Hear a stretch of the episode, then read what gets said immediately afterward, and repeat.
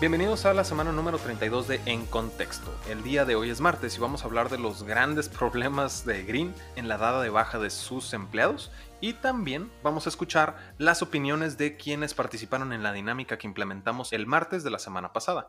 Como siempre, yo soy su anfitrión, César Miramontes, y me encuentro con mi coanfitrión, Alex González Ormerot. Bienvenido, ¿cómo estás? Hola César, ¿cómo estás? Qué gusto escucharte. Yo bastante bien, ya me está pegando un poquito la cuarentena, ya se me están acabando las actividades, entonces ya nada más me quedo yo conmigo mismo, ¿no? Es el momento de reivindicar los rompecabezas, ¿eh? Yo no sabía que me gustaban hasta ahorita. Ay, rompecabezas. Creo que no tengo un solo rompecabezas en mi casa, ¿eh? Pues, ¿qué tal este rompecabezas de Green, eh? ¿Cómo la ves? Pues yo no diría rompecabezas. Yo, orgullosamente, como comunicólogo, diría que es una profesión de valor. Pero creo que primero vamos introduciendo la noticia para después fundamentar mi argumento. ¿Te parece? Me parece excelente. En México está esta startup llamada Green. Green que el año pasado tuvo esta fusión con Yellow de Brasil y que se llamaron a partir de eso en la mezcla de Green y Yellow Grow, Grow Mobility. Y Green en México pues resulta que salió un video que se le hizo llegar a contexto en el cual el personal de Green se estaba apoderando de los almacenes de los scooters. Fue bajo el argumento de que un abogado les mencionó que Green cayó en bancarrota y no hay para pagarles su liquidación. Uno de los argumentos de los, de los empleados que se ponen en contacto con nosotros es que no les dio el comunicado ningún CEO, fue un abogado que nunca habían visto en sus vidas, ¿no? Y que les mencionaba que no había dinero para liquidar, que les daban la opción de conseguirles otro trabajo y hasta ahí es la información del video como tal. La cuestión aquí es que obviamente Contexto hace su parte de hacer toda esta investigación al respecto, en el cual entra nuestro coanfitrión Alex González Ormerod, se pone en contacto con Green y se hace toda la aclaración sobre este video y este tema. Entonces, ¿qué te parece si nos platicas como la segunda parte de esto, la, la otra cara de la moneda de, este, de esta manifestación y esta toma de las instalaciones de Green? Pues seguimos en investigaciones porque esta situación va evolucionando poco a poco. Seguimos en el, en el impasse. Seguimos en una protesta de trabajadores de Grow, de Green, aquí en la Ciudad de México, y seguimos hablando con los ejecutivos de Grow para que nos expliquen exactamente qué está pasando. Cuando platiqué con eh, Roberto Álvarez, el CEO de Grow, él me dijo que le, tomó un poco por sorpresa el hecho de que se volvió tan controvertido este asunto. Ellos lo habían bastante claro. Iba a haber una canalización de los trabajadores hacia un nuevo trabajo en donde estarían trabajando durante la duración de la crisis. El interés de Grow, según el CEO, no es en despedir a sus empleados, porque ya tienen una serie de habilidades donde poner los scooters, cómo identificar un scooter roto, que pues es una inversión ya puesta en estas personas. Saben que la crisis es temporal, pero literalmente ahorita tienen costos fijos y cero ingresos, entonces les gustaría que fuera temporal esta dada de baja, por lo tanto quieren darles empleos temporales a estos trabajadores, por ende no la liquidación, insiste el CEO de Grow, y es importante decir lo que insiste él, no está en quiebra Grow lo dice categóricamente. Entonces, la idea en realidad es mantener estos trabajadores, cuando acabe la crisis, reincorporarlos y felices todos. Por supuesto que no estamos felices todos, claramente, porque hubo en algún momento un gravísimo problema de comunicación. Y aquí, pues tú, comunicólogo, te sentirás pues bastante reivindicado. Por supuesto que es importante resaltar el valor de la carrera de comunicación cuando este tipo de situaciones suceden. Porque si mal no me estoy equivocando, Alex, es que este famoso abogado que nadie había visto en su vida, resulta que no es un abogado de Green. Que era ellos estaban siendo contratados directamente por Green, sino por una empresa de recursos humanos que se encarga de esas subcontrataciones, ¿correcto? Exacto, y de hecho pues fueron bastante lejos estos personajes. Ellos dijeron explícitamente que Green estaba en quiebra, y aquí es donde empiezan los, los y diretes las contradicciones. O sea, ellos dicen que están en quiebra, pues seguramente para salvarse su pellejo, a final de cuentas. Entonces, es, el problema, digamos, con el, outsourcing. Cuando se ponen difíciles las cosas, a ellos les interesa quedar bien solitos. Entonces, pues habrá que contemplar eso como fundadores, como cualquier empresa, que la conveniencia del outsourcing puede ser útil hasta cierto grado, hasta que se ponen mal las cosas. Y ese es el problema que están ahorita enfrentando los ejecutivos de Grow con sus ex empleados de distribución de scooters. La razón por la que no se ha resuelto este problema es lo que seguimos investigando. Claramente hay una falta de confianza ahora, dado este, a esta falta de comunicación. Los trabajadores simplemente no creen que se les va a liquidar conforme a la ley. Entonces, ese es un tema que tenemos que seguir investigando para ver en qué queda. Alguien, pues seguramente no está en lo correcto. Nos gustaría pensar que alguien no está mintiendo pero nunca hay que descartar la posibilidad. Hasta ahorita estamos manejando esto como un grave malentendido. Sí, justamente estamos en investigación dentro de este, por el momento catalogado, error de comunicación. Vamos a platicar de los hechos de una manera un poquito más puntual, ¿no? Punto número uno es que llega un desconocido declarándose abogado, que no dudo que sí lo sea, declarando a Green en quiebra y automáticamente todo el mundo se alebresta y empieza a tomar posesión de las instalaciones, ¿no? Esto habla más de, un acto visceral al momento de no tener los datos concretos. También está la parte de que es un hecho, como lo mencionabas, Alex, que pues si una empresa que está buscando la rentabilidad ahorita no puede tener gente parada sin hacer nada, también es un hecho que hay que, de cierta manera, recortar gastos, que es responsable el hecho de estarles buscando colocarlos en otros empleos. A mí, de hecho, justo leyendo la nota, me hizo muchísimo sentido cuando yo en algún punto trabajé en el corporativo de Uber, a mí nunca me contrató Uber, a mí me contrató una empresa justo de recursos humanos que a mí me hizo todos los procesos de, de, contratación esa empresa y ya después llegué al corporativo, ¿no? Pero justo es el hecho de que esta ventaja que tienen los empleados de ser reacomodados en otras empresas que están trabajando directamente con la empresa que los contrató, esta empresa de recursos humanos. Tercero, ya entra la parte en la que por qué la empresa de recursos humanos estaba declarando una cosa mientras Green está declarando otra cosa a los medios. ¿Me explico? Entonces, ahí esos datos de manera muy puntual son los que hay que, hay que tomar en cuenta, ¿no? Porque también es un hecho y es súper importante el destacar la certeza con la que Roberto Álvarez declara que Grow no está en bancarrota. De hecho, incluso en algún punto, si no me equivoco, hasta le sacaste la sopa, ¿no? Pues sí, nos enteramos que efectivamente ya, había, ya se había llevado a cabo la venta de Grow. Grow ya le pertenece a otro grupo, los mantendremos informados sobre ello pero eso significa que están, digamos, protegidos financieramente. Ellos no están en la quiebra, dicen ellos, explícitamente, porque ya no son solamente ellos, ahora eh, son parte de un corporativo mucho más grande. Entonces eso es importante, eso uno le da bastante credibilidad al hecho de que están diciendo que no están en bancarrota, pero también los pone un poco más en dificultades frente a los trabajadores que insisten aún, y esto lo debo decir para reflejar las quejas de ambas partes, los trabajadores siguen insistiendo que no hay una voluntad por parte de Grow en pagarle su liquidación.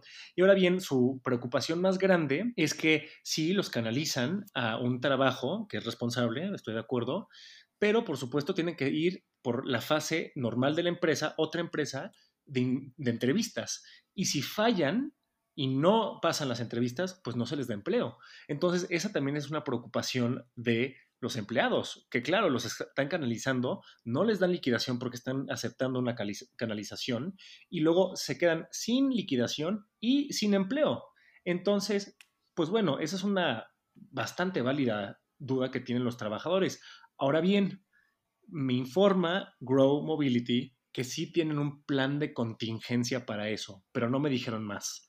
Entonces, pues claro, con esa falta de información, ese, eh, digamos, ese, ese espacio informativo al vacío es lo que sigue generando esta tensión, sin duda. Creo que tensión es la palabra más adecuada porque seguimos en el limbo, seguimos viendo cómo se va desenvolviendo y obviamente los vamos a mantener al, al, tanto de conforme se vayan desarrollando las cosas. Pues realmente hemos cubierto dos partes, ¿no? Uno es porque fue lo primero que sucedió, la subida del video del personal de Green apoderándose de los almacenes.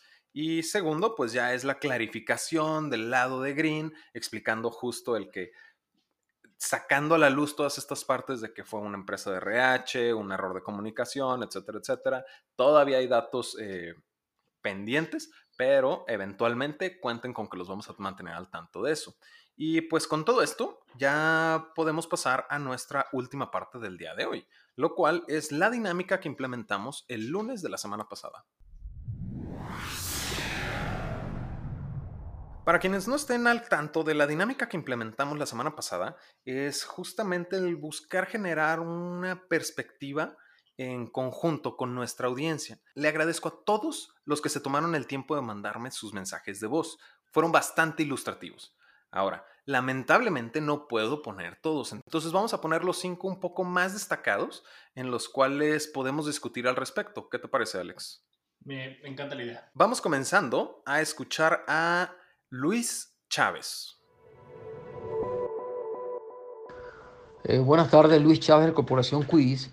Eh, la industria que más va a sacar provecho en esta crisis, obviamente, es la industria de la salud el sector de salud, sobre todo el sector de salud que está adscrito a las nuevas tecnologías, a todos los que son los dispositivos telemedicina, teleconsultas. Obviamente es, un tema que está sacando empuje, pero también industrias de entretenimiento que se basan también en tecnologías, entretenimiento por internet. Cuando digo entretenimiento, eh, la parte de deportes, este, eh, van a sacar provecho en, esta, en, este, en este periodo de, de crisis del coronavirus.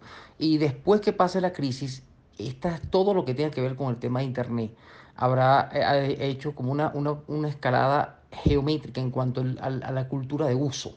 La cultura de uso, que es un proceso lento en muchos, en muchos países, se habrá desarrollado de una forma mucho más rápida por esta crisis y eso va a quedar.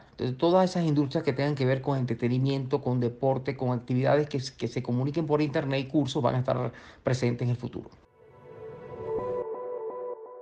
Está muy interesante, sobre todo, digo, creo que era bastante obvio que el sector salud iba a ser el, el, primero en repuntar en este tipo de situaciones, dado el hecho de que es una pandemia. También, pues, el entretenimiento es el que más nos llegó dentro de los, de los comentarios, ¿no? Esta parte de, de las plataformas de streaming y sobre todo lo que más me destacó de este comentario es esta cultura de uso, ¿no? El, el que los usuarios estén viendo, no obligados, pero no una necesidad de empezar a cambiar sus dinámicas, creo que está muy interesante la cuestión de sacar ventaja de la implementación del uso de una, de una plataforma, ¿no? Esta, esta cultura de uso que menciona Luis Chávez a mí me llamó mucho la atención. Sí, pero también hay que tener cuidado, no hay, no hay obviedades en esta situación.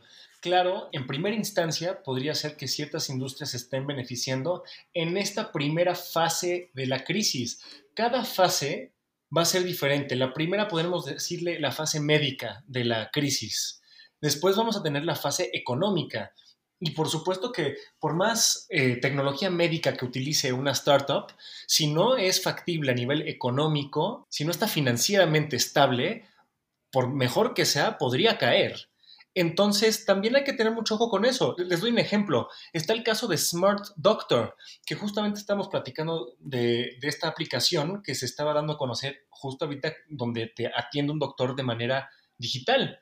Pues al parecer Google dice no se rige por las reglas internas de Google y los han quitado de la aplicación.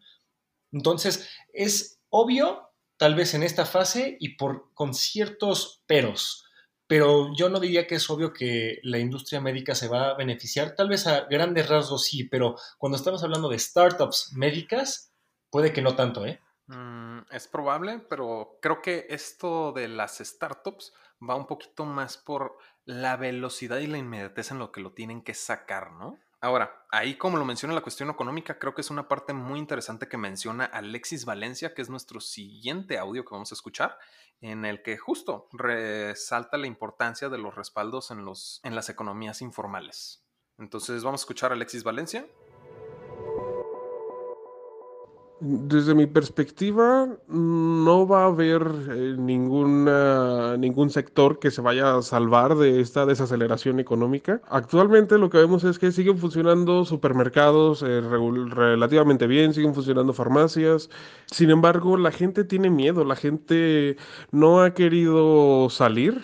La gente no, no está consumiendo, está la gente encerrada en su casa. Entonces, ¿qué podemos ver? Pues que ha habido un repunte en la utilización de varias plataformas de Internet, tanto de streaming, para leer, para, vaya, lo que sea. Sin embargo, muchas de estas plataformas al mismo tiempo han estado ofertando sus servicios de manera gratuita. Cuando pase esta pandemia, no creo que todo el mundo quiera seguir utilizando estas plataformas. La gente va a intentar volver a su vida normal, en particular en América Latina y haciendo énfasis en México, me parece que el comercio informal en todos los sectores se va a bastante afectado. Pareciera que el sector informal pues ahorita no tiene, ahora mismo no tiene medidas como tal para contener algo como una desaceleración económica como la que se viene y el incremento en los precios de la canasta básica, eh, por lo que vaya, parece que le puede pegar muy feo, tanto a trabajadores como a patrones en el sector informal. Y los apoyos económicos que se están pensando actualmente en México y a nivel internacional han sido especialmente enfocados al comercio formal. Se podría esperar pues que no haya grandes de subsidios para empresas que no estén registradas. No hay manera de saber el impacto que se pueda tener. No creo que haya medidas económicas para salvarlos. Aquí me temo que puede que tenga razón Alexis. Nadie se va a salvar. Por mejor que te vaya a ir en términos muy de nicho, sectoriales, ya seas entretenimiento, ya seas eh, sector médico, la crisis económica nos va a pegar a todos por igual. Se está hablando de una crisis económica peor que la Gran Depresión. Yo creo que nadie que nos está escuchando sabe, no, no, no conoce en carne propia lo que significa vivir por una experiencia como esas. O sea, sí va a ser fuerte y con un colapso tan fuerte económico, que puede o no que pase, pero aunque sea una fracción de ese colapso, vamos a ver una caída en demanda importante. Puede que hoy demos el ejemplo del entretenimiento, puede que hoy ahorita todos estén viendo Netflix pero puede que en seis meses nadie tenga el dinero adicional para estar pagando una cuenta de Netflix. Entonces ese es el tipo de pensamiento complejo y futurista con el que tenemos que estar viendo. No fatalista, pero sí contemplando el hecho de que cuando venga, si viene una gran depresión, va a afectar a los que hoy se sienten muy cómodos con cómo se está desarrollando la pandemia. Ah, claro, es, es, es, es, un hecho. Yo definitivamente tampoco lo he vivido en carne propia, ¿no? Lo que se nos viene encima, pero pues también es la, la importancia de tanto estar preparados como el sacar ventaja de ahorita la situación actual en relación a, a, esta pues cuarentena a nivel mundial que estamos, que estamos presenciando y las acciones que se deben de tomar en prevención de, ¿no? Porque esta recesión de la que tú hablas es, va a ser producto o va a ser más bien catalizada de una manera más rápida por lo que está pasando con el coronavirus, ¿no? Que se están empezando a detener comercios. También está la parte del Internet de las cosas. Y creo que aquí es donde entra Maximiliano Morales, quien nos da una perspectiva desde el punto de vista agrícola. Acá habla Maximiliano Morales, ingeniero agrónomo de Andes Wines. Eh, con respecto a la pregunta, principalmente en el tema agrícola y vitivinícola, eh, ya se está requiriendo una alta especialización en IoT, Internet de las Cosas, para todo el manejo de la información a través de la recolección de información de data y todo lo que va a requerir el campo, porque la mayoría de las personas está pensando en la ciudad, pero lo que estamos comiendo y lo que está la alimentación base el campo sigue trabajando. Por lo tanto, también hay muchas áreas que se van a tener que desarrollar con respecto a Machine Learning y Training para poder traspasar competencias en las áreas rurales también con respecto a manejo y precauciones con respecto al coronavirus. Y de aquí para adelante, cuando esto se solucione, ya vamos a tener que tener estrategias definidas con respecto al manejo de la información y cómo poder recolectarla. Por lo tanto, se hace clave todo el desarrollo de varias aplicaciones que están en el mercado y que no han sido capaces de pegarse el salto hacia otra categoría en el fondo del manejo de la información y que quede eh, debido a la alta ruralidad y lejanía con respecto a, a, las oficinas y el manejo de la información de las grandes empresas. Acá estamos hablando de, de la industria, de la agroindustria, de las bodegas, que van a tener que recolectar la información de forma diferente. A mí se me hace bien interesante lo que menciona Maximiliano, que el campo sigue trabajando y sobre todo es el aprovechar este momentum en implementar la cuestión de la recolección de datos y de nuevo el Internet de las Cosas como tal para dejarlo como ya un estándar a futuro, ¿no? Que se me hace súper interesante esta ventaja que se puede sacar de resolver los problemas que se nos están presentando actualmente, ¿no? Sí, y es otra llamada de atención a nuestro ecosistema de startups. Recuerden que los first adapters, los que primero adoptan una tecnología, no siempre son los que se van a salir con los beneficios. Y ahorita lo que estamos viendo con este cisma pandémico, digámosle, está obligando a todos a tomar cartas en el asunto tecnológico, automatización, e Internet de las Cosas, inteligencia artificial. Empresas que estaban muy cómodas con el statu quo de repente se están poniendo las pilas con esto y van a empezar a hacerle mucha competencia a startups que pues se creían las dueñas de estas tecnologías. Doy el ejemplo muy concreto de las EdTech, que para ellas pues están muy cómodas en el mundo del Internet y las clases eh, remotas, pues de un día para otro, la mayoría de las universidades del mundo están digitalizando y volviendo remotas sus clases. Esa va a ser una competencia. Claro, muchos van a decir, pues no, somos diferentes. Sí, pero una vez ya en ese mundo, la competencia de las instituciones establecidas se va a hacer sentir. No, claro, y ese, no, claro, y ese argumento de nosotros somos diferentes es bajo la norma actual, no a cómo va a evolucionar una vez que termine esto, ¿no? Si se vuelve una nueva norma las clases en línea por X, Y o Z, cuál es tu, diferenciador realmente, ¿no? Vas a tener que especializar aún más tu nicho de mercado, ¿no? Y ahora vamos a escuchar a Eric García, quien también nos trae una perspectiva desde otro, desde industrias como tal, ¿no? Hola, ¿qué tal? Soy Eric García. ¿Qué industrias creo que van a destacar durante la pandemia y después de esta? Miren, yo creo que ahorita es más que obvio que las empresas de streaming están sacándole un buen provecho a, esta contingencia.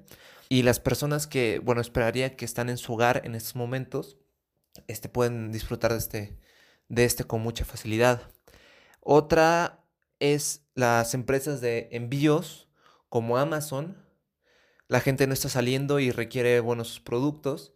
Y bueno, es una forma muy fácil de, de conseguirlos. Sobre todo aquí, y lo importante es el destacar que no es, no es nada más algo involucrado directamente, ¿no? También está, si bien más de una persona nos llegó a mencionar la cuestión del streaming, los videojuegos, el, realmente el entretenimiento digital, no el presencial, sí puede tomar ventaja, pero también, como lo mencionábamos, también Amazon, ¿no? Que aterrizámoslo un poquito más a empresas de logística latinas, está eh, Rappi, este está Corner Shop, Hugo App, etcétera, etcétera, etcétera, ¿no? Entonces... Pero ojo, una vez más, hay que ver las diferentes fases de la crisis. Una vez que se acabe la crisis, digamos que va a pasar de manera newtoniana exactamente lo opuesto a lo que está pasando ahorita. Si tienes a gente en su casa durante tres meses seguidos sin salir, pues ¿qué va a pasar? En tres meses, si tienen dinero todavía, van a salir y van a comer fuera todos los días, digamos, o sea, para ser exagerados. ¿Qué va a hacer Rappi, Corner Shop y todas estas empresas de logística con todo el personal extra que hoy están contratando? Mucho ojo, ¿no? Porque seguramente saben que es, es temporal esta gente, pero otra vez nos vamos a ver con situaciones como las que vimos con Green en las manos, en donde van a estar despidiendo a cantidades monumentales de gente que estaba trabajando a nivel temporal y seguramente todos lo saben, pero importa muchísimo cómo se maneja eso. Entonces, va a haber, va a haber topes a lo largo de todo esto, aunque todo salga bien. O sea, esta es, este es la teoría de que si todo sale bien y todos salimos después de la crisis contentos, vivitos y coleando y no en crisis económica, la gente va a salir, va a comprar sus cosas por sí misma, va a salir a los restaurantes, no va a pedir y pues rápido va a decir, pues bueno, no necesitamos un X% de nuestra fuerza laboral, porque ya no es necesario eso, aunque regrese a los números normales, ¿Qué van a hacer con esa gente? ¿Cómo le van a decir que ya no es necesario que trabajen con ellos? ¿Dónde va a encontrar toda esta gente trabajo? Todas estas son preguntas importantes y pertinentes que tienen que empezar a responder todas estas empresas desde ya. Mira, no lo sé, ¿eh?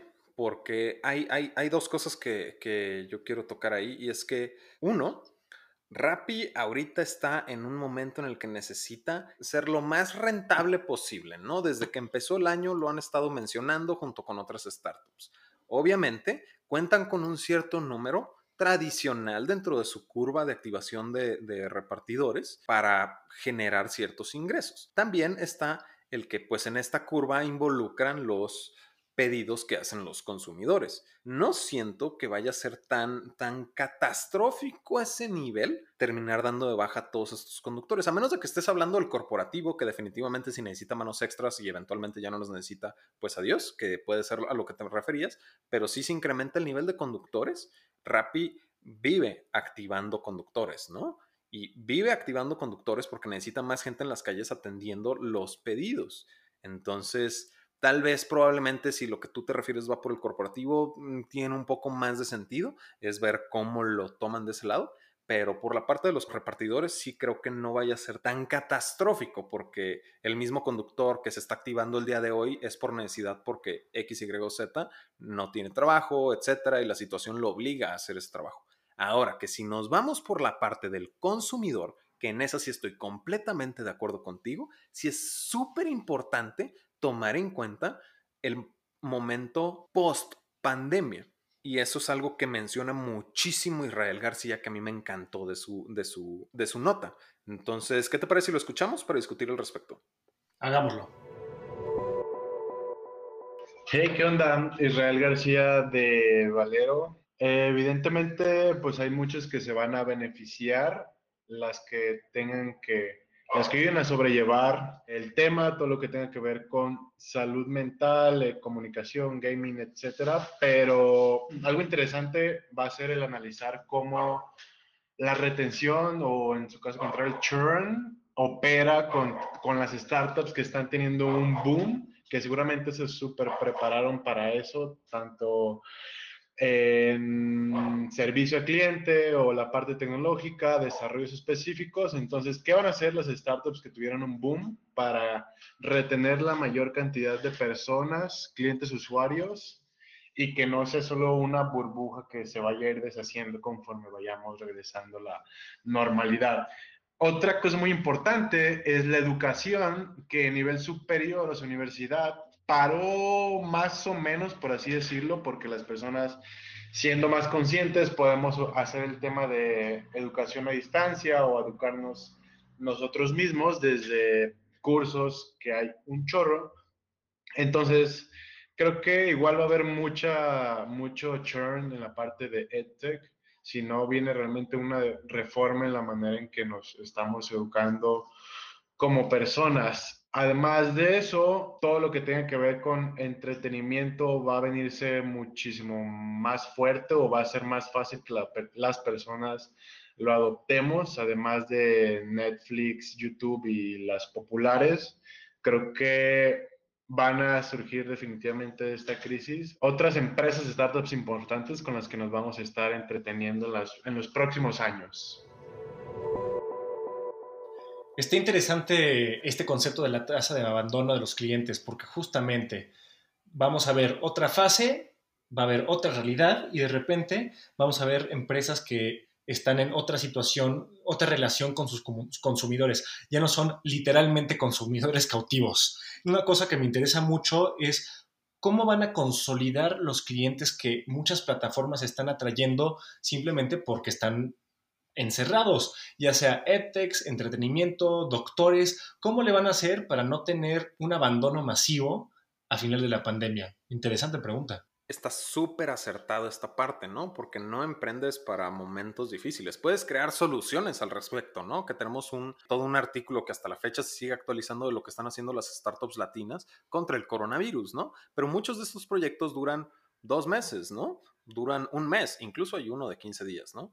Entonces, con estas implementaciones que se sacan, Obviamente tu gráfica de adquisición de clientes puede ser que sea espectacular durante abril, ¿no? Que sea espectacular durante mayo, pero una vez que termine esto y como lo mencionabas antes de escuchar la nota, Alex, era el que la gente va a empezar a salir a comer al restaurante, la gente va a empezar a salir a hacer todo lo que no hizo durante todo el tiempo que estuvo encerrado, pues realmente la gráfica se les va a venir para abajo, ¿no? Y también el que se, que se te caiga esto significa que tu misma proyección creada a partir de esto puede generar problemas mucho más grandes administrativamente hablando, ¿no? Creo que es el reto más grande que pueden tener los emprendedores actualmente que estén implementando este tipo de situaciones y es el mantener a los clientes que van a activar durante este periodo o ya activos durante este periodo activos, mantenerlos en la plataforma no hacer que me abandonen dentro de uno o dos meses, ¿no? Porque si no, digo, el consumidor va a estar contento, ¿no? Pero pues ahí sí la parte detrás y el emprendimiento es el que las, las viene pagando dentro de una mala planeación. Puede ser, es un ejemplo, pero pues realmente con todo eso estamos cubriendo las noticias más importantes en el ecosistema del emprendimiento, tecnología y capital de riesgo en América Latina. Hoy es martes, nos vemos el jueves con más contenido, más información. Como siempre yo fui su anfitrión, César Miramontes. Y yo soy Alex González Ormerod. Y ahora sí estás en contexto.